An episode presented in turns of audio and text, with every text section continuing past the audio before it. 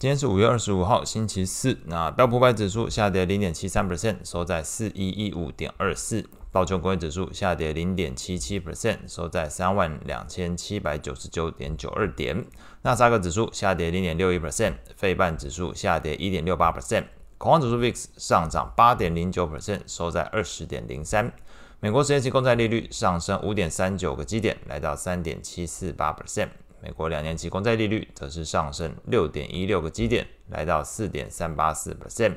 美元指数上涨零点四 percent，收在一零三点九。经济数据部分，英国的四月份 CPI 年增率从先前的十点一 percent 下降到八点七 percent，但是还是比市场预期水准来得高。核心 CPI 从六点二 percent 上升到六点八 percent，也是比预期来得高。那这个德国的五月份 Ifo 商业景气指数从前一个月的九十三点六下降到九十一点七，低于市场预期。整体来说，昨天公布的经济数据是反映出这个西方国家通膨仍然偏高，那同时经济活动有降温的一个迹象，基本上都增添了整体市场对于经济衰退的一个担忧情绪。美股部分，那距离这个美债大限之日，所以 X date，那只剩下一个礼拜。那即便传出昨天美国白宫跟共和党是恢复了在线协商的谈判，但是这个众议院议长麦卡锡还是表示。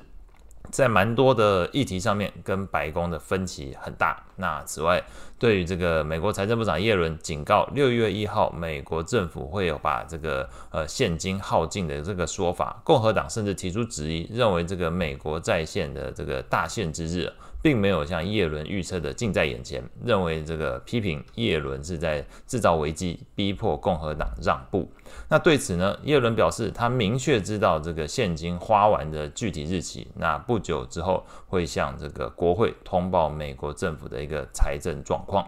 那随着这个美国债务上限的僵局还是持续焦灼，那同时这个美国公债违约的潜在风险似乎在增加，那这个股债两市都开始对于后续的悲观情境采取的防御措施，使得昨天来看，恐慌指数 VIX 迅速反弹，重新站回二十 percent 的水准。那同时风险性资产呈现股债双杀的局面，外汇昨天也只剩下美元指数独强，标普百指数连续第四天下跌，失守二十日均线。那目前下方观察的是这个整数关卡四千一百点的一个位置。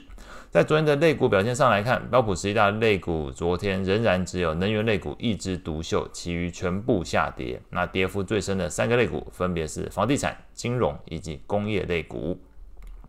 比较好的部分在于这个财报，那财报的话就看昨天盘后公布的这个 NVIDIA，那除了这个营收跟 EPS 优于市场预期之外，CEO 那是表示已经看到数据中心对于公司这个 NVIDIA 所生产的晶片需求量大幅激增，那这个市场解读公司明显是受到这 ChatGPT 这个风潮的崛起哦，那这利多消息是激励。呃，NVIDIA 盘后股价上涨超过二十五 percent 哦，那这是目前在台湾时间五月二十五号上午大概这个接近六点的时间观察到的这个盘后股价的一个表现。债券市场部分，那 Fed 理事 Waller 昨天是表示，对于核心通膨没有显著下滑的情况感到担忧，认为 Fed 需要持续收紧利率政策，才能够减轻物价压力。那另外呢，Fed 公布了五月份的会议纪要，内容显示投票委员在支持进一步升息的立场上存在分歧，强调后续的这个决策调整还是取决于经济数据的表现。不过呢，今年之内不可能发生降息，因为整个通膨仍然存在上行的风险。那另外一方面，还有一个就是先前昨天有提到的，有一个突破六 percent 的这个利率哦，终于查到了。那有媒体是表示，六月一号会到期的这个短天期票券 T-bills，那昨天看已经突破七 percent 水准，表示过了一天就从六 percent 飙到七 percent 了。那目前来说，其他六月初会到期的短天期票券呢，也同样观察到的利率有飙升的一个情况。那随着整个市场开始这个投资情绪恶化，那昨天来看，性评比较高的投资等级债券表现是相对抗跌。在昨天这个美国债券型 ETF 的价格变化上，投资等级债券 ETF LQD 下跌零点三九 percent，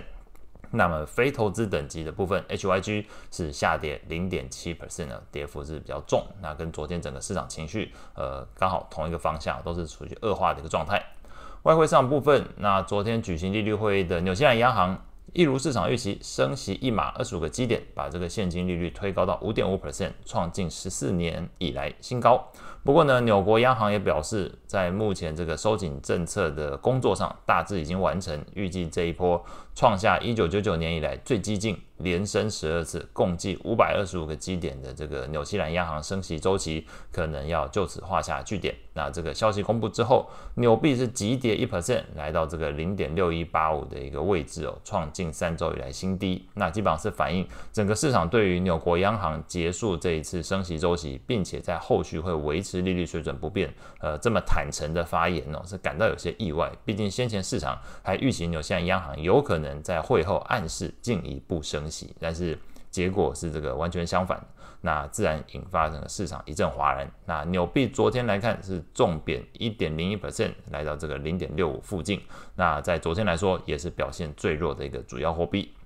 那后续需要关注的经济数据，那今天可能有在做南非币的人要留意这个南非央行会举行利率会议。那其他部分包含这个美国第一季的 GDP 终值，或者是德国的消费者信心。